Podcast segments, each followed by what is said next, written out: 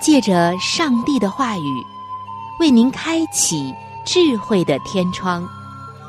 每期话题的分享，让您感受心灵的阳光，探讨生活的每个层面，体贴心灵的每次触动，为您疲惫的心找一个可以安歇的家园。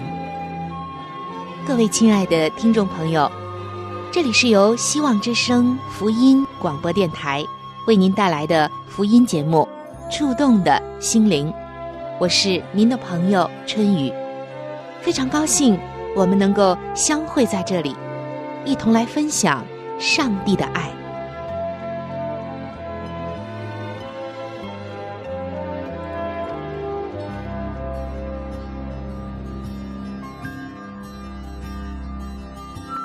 这是一个忙碌打拼的时代，这是一个时尚赚钱的时代，这更是一个今天工作不努力，明天努力找工作的时代。错综复杂的职场关系，常常令人束手无策；压力倍增的工作业务，常常令人气喘吁吁。在信仰与世界的风俗之间，常常让基督徒们不知所措，以至于经常的问自己说：“我该怎么办？我如何才能在工作中不丢掉我的信仰呢？”让我们从圣经中去学习领导的智慧，用真理去面对职场的风云变幻。请听《圣经》在职场。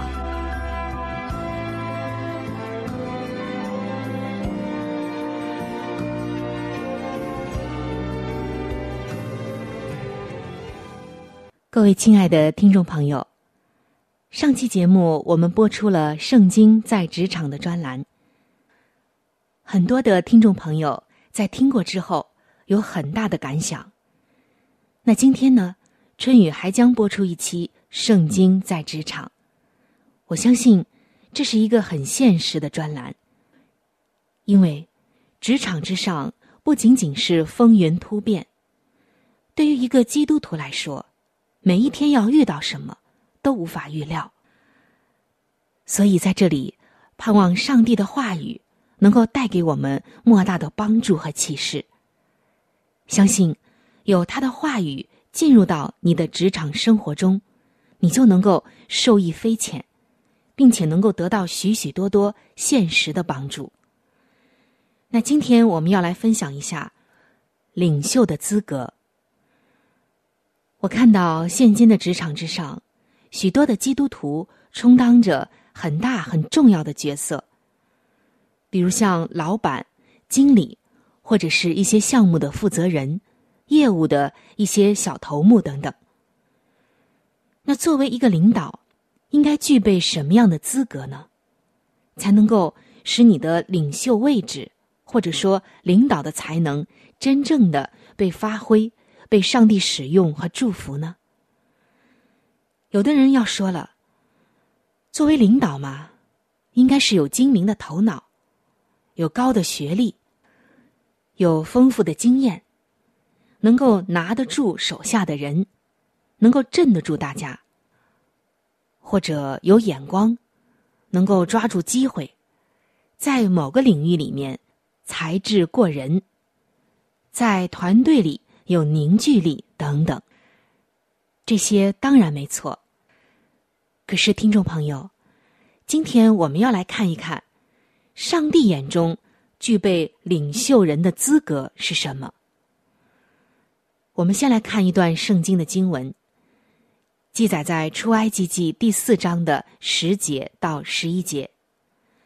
这里写道：“摩西对耶和华说：‘主啊，我素日不是能言的人，就是从你对仆人说话以后，也是这样。我本是拙口笨舌的。”耶和华对他说：“谁造人的口呢？谁使人口哑、耳聋、目明、眼瞎呢？岂不是我耶和华吗？”我们来看一下这段经文究竟说了什么。当时，摩西是以色列历史上的一位非常非常重要的领袖。他率领了百万的以色列人。离开了已经生活四百多年的埃及。摩西的特别之处就在于，他既不是自己愿意担当这个领袖的职责，又不是以色列民众选出来的领袖，而是上帝呼召了摩西，直接赋予他这个权柄和使命。其实，摩西和我们一样，都是人，都是血肉之躯。他身上一样也会有很多的缺点，以至于上帝呼召他的时候，他会尽力的逃避。摩西就在想啊，我不过是在旷野牧羊的，又不善言辞，年纪又大，我又怎能担当这一个重要的职责呢？因此，摩西就回应上帝的呼召说。主啊，你愿意打发谁，就打发谁去吧。在出埃及的记载中，我们看到，上帝并不在意摩西的这些缺点。上帝通过摩西的哥哥亚伦来帮助他，指示他当说的话，并且赋予摩西行神迹的权柄。最终，让摩西担当起了这个领袖的职责。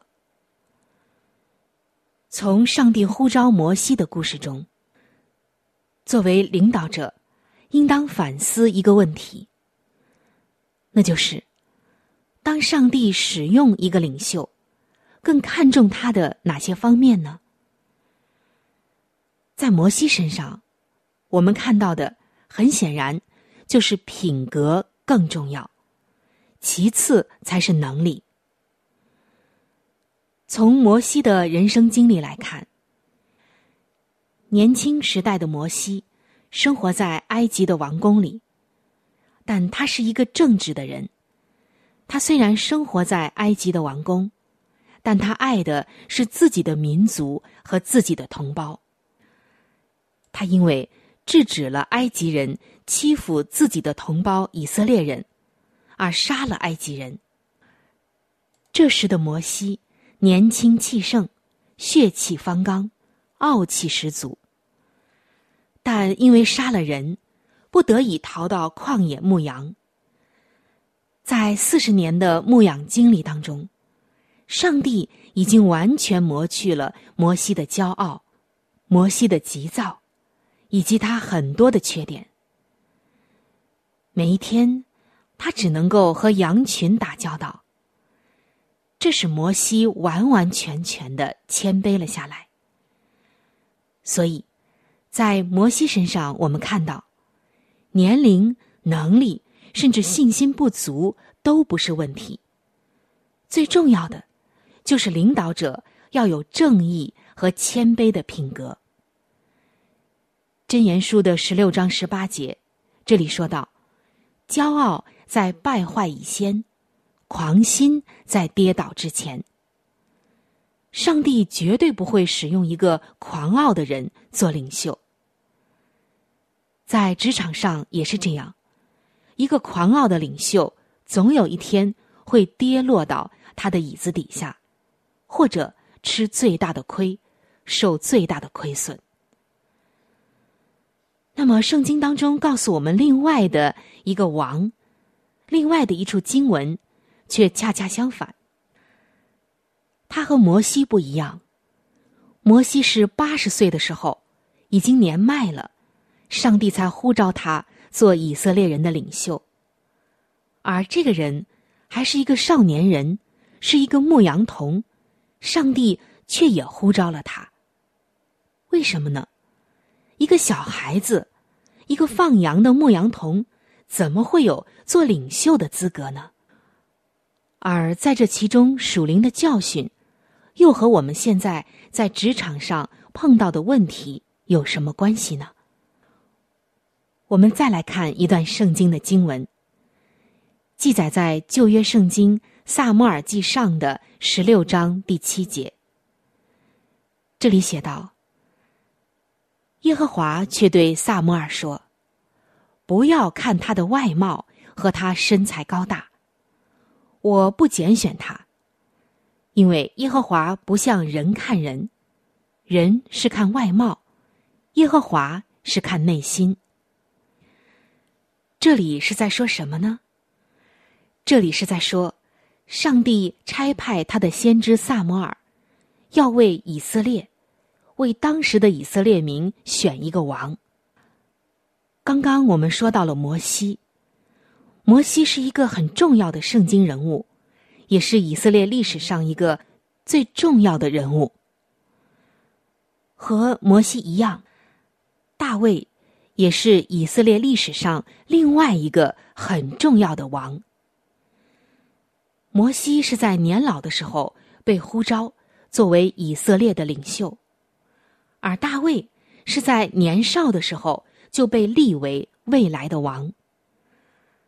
当时，上帝指示萨摩尔先知到耶西的家族中寻找未来的领袖，并特别嘱咐萨摩尔说：“不要看他的外貌和他身材高大，我不拣选他，因为耶和华不像人看人，人是看外貌，耶和华是看内心。”圣经记载，耶西把自己的七个儿子一个个的领到了萨摩尔的面前，但是却都没有被选中。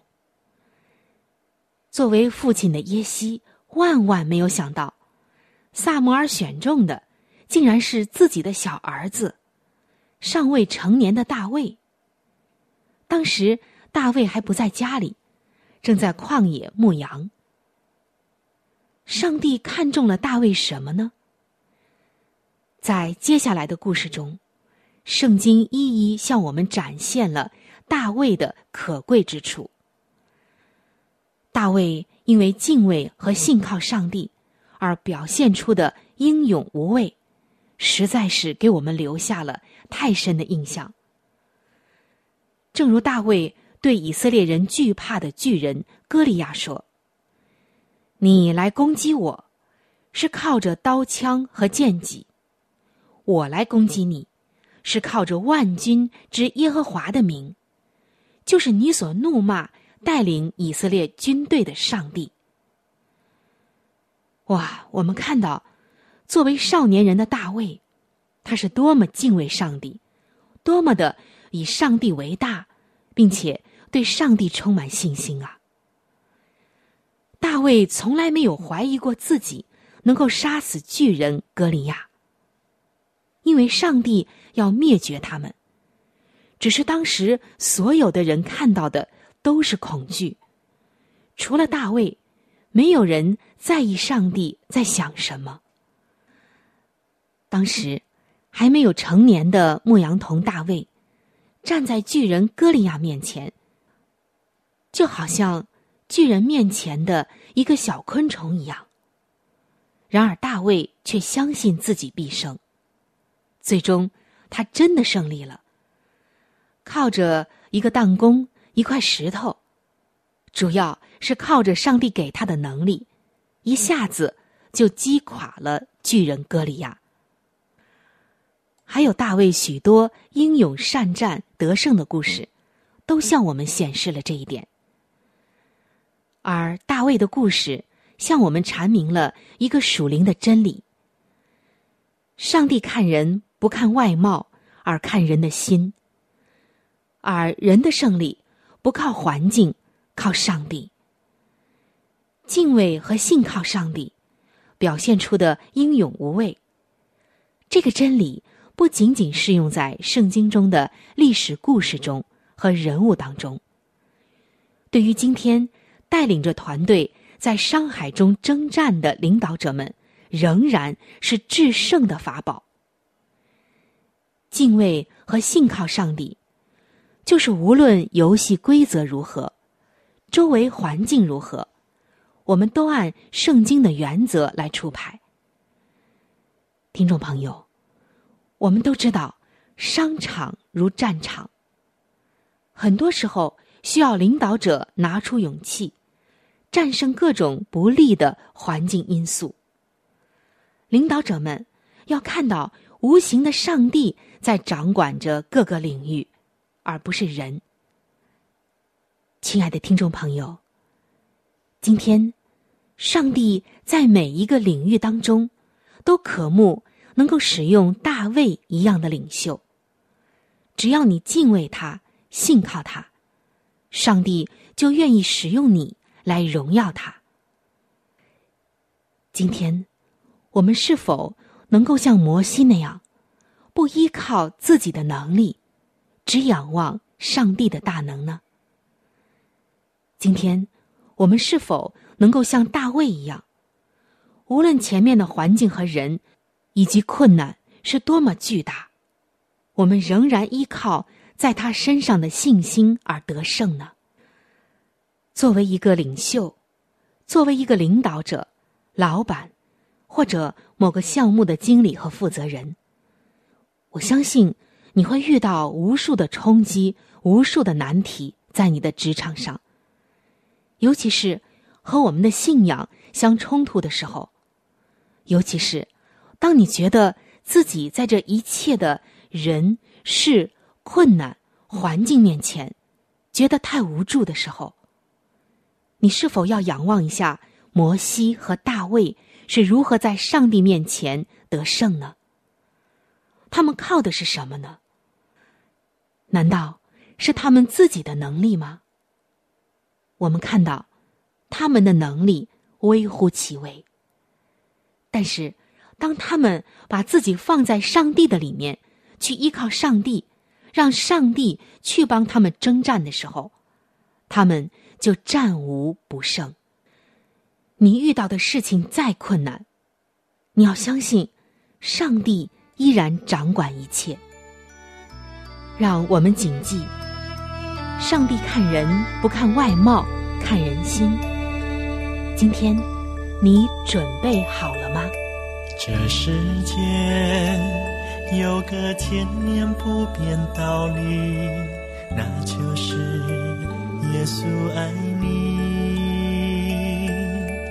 在世上没有任何的逼迫患难，能使我们与神的爱隔绝。你是否？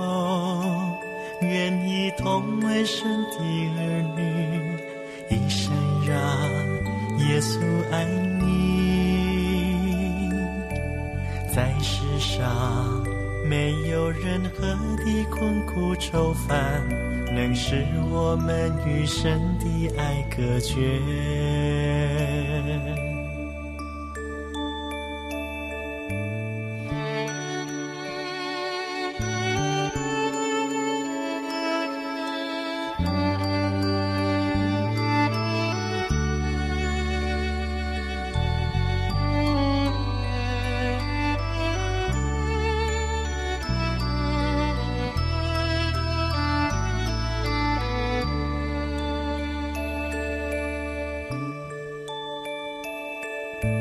这世界有个千年。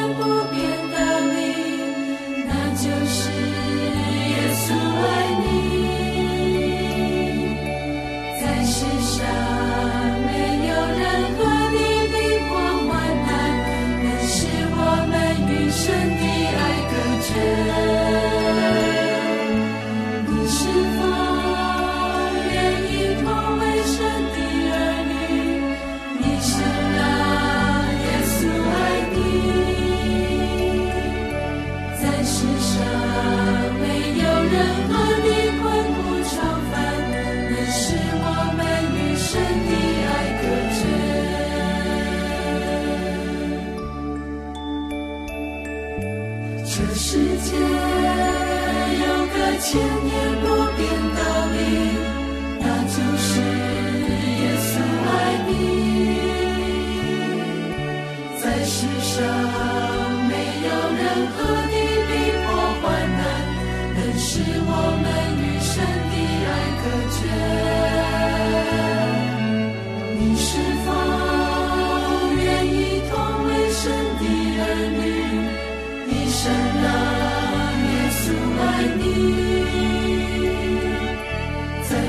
上没有任何的困苦愁烦，能使我们与神的爱隔绝。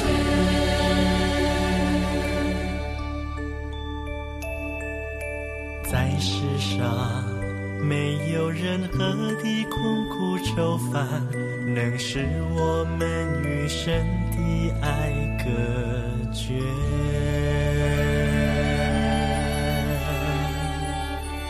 各位亲爱的听众朋友，欢迎来到每日灵修的时间当中。今天每日灵修的主题经文记载在《圣经诗篇》十九篇的第一节。诸天述说上帝的荣耀，穹苍传扬他的手段。今天每日灵修的主题叫做“看那百合花”。听众朋友。听到这样的主题，我们要想了：我们为什么要看那朵百合花呢？其实我也是很喜欢大自然的，也常常赞美伟大的造物主。我也想起，在圣经中，耶稣也曾经以大自然为教材。他以简单的野花为例，鼓励人们不要忧虑。他说：“看那野地的百合花，并提醒人们，这些花朵不劳苦，也不纺线。上帝还将它们装扮的如此光彩夺目。这说明了什么呢？说明了，即使是一朵生命力短暂的野花，上帝尚且给予它华丽的装饰和它一切的需要。”更何况是我们呢？圣经告诉我们，万物是上帝向我们显明他自己的其中一种方式。诗篇十九篇的一到二节说：“诸天述说上帝的荣耀，穹苍传扬他的手段。这日到那日发出言语，这夜到那夜传出知识。”诗篇五十篇的六节里，也说到，诸天表明他的公义，因为上帝是施行审判的。而使徒保罗也在罗马书的一章二十节说：“自从造天地以来，上帝的永能和神性是明明可知的，虽是眼不能见，但借着所造之物就可以晓得。”叫人无可推诿。上帝是如此的爱我们，他借着周围所见的万物来显明他自己，让我们去认识他。慈爱的天父啊，你的爱真是无处不在，但是我们还是常常的忽略了你。可感谢你，还是不停歇的在提醒我们。你的恩典、爱以及慈悲。今天，让我们在你创造的大自然中来发现你的美丽、你的爱。因为，上帝创造的大自然，可以让我们学习最宝贵的功课。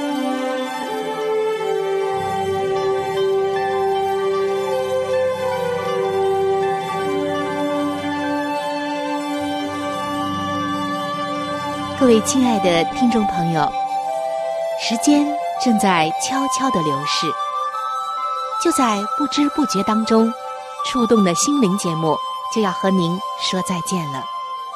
春雨渴望着触动的心灵，能够触摸到您心灵深处最深的需要和渴望，也非常愿意能够和您成为最最知心的朋友。在我们这里。有一些和信仰相关的资料，还有小册子，都是可以免费的赠送给您的。只要您愿意来了解我们的信仰，愿意来认识这位爱你的耶稣，您都可以来信或者是发电邮索取这些资料，我们将会免费的寄送到您的手中。在这里，春雨要特别说明的一点就是，如果您的条件允许的话，非常的欢迎您能够上网来收听我们的节目，以取得最佳的收听效果。我们的网址是三 w 点 v o h c 点 c n。我们的网址是三 w 点 voh h c 点 c n。如果您对我的节目有什么意见或者建议以及感想，我是非常的欢迎您能够来信告诉我。来信请寄：香港九龙中央邮政局信箱七一零三零号。来信请寄：香港九龙中央邮政局信箱七一零三零号。您写“春雨收”就可以了。春是春天的春，雨是雨水的雨。如果您是用电子邮件，请记我的电子邮箱。我的电子邮箱是 c h u n y u，就是春雨的汉语拼音。接下来是小老鼠 v o h c 点 c n。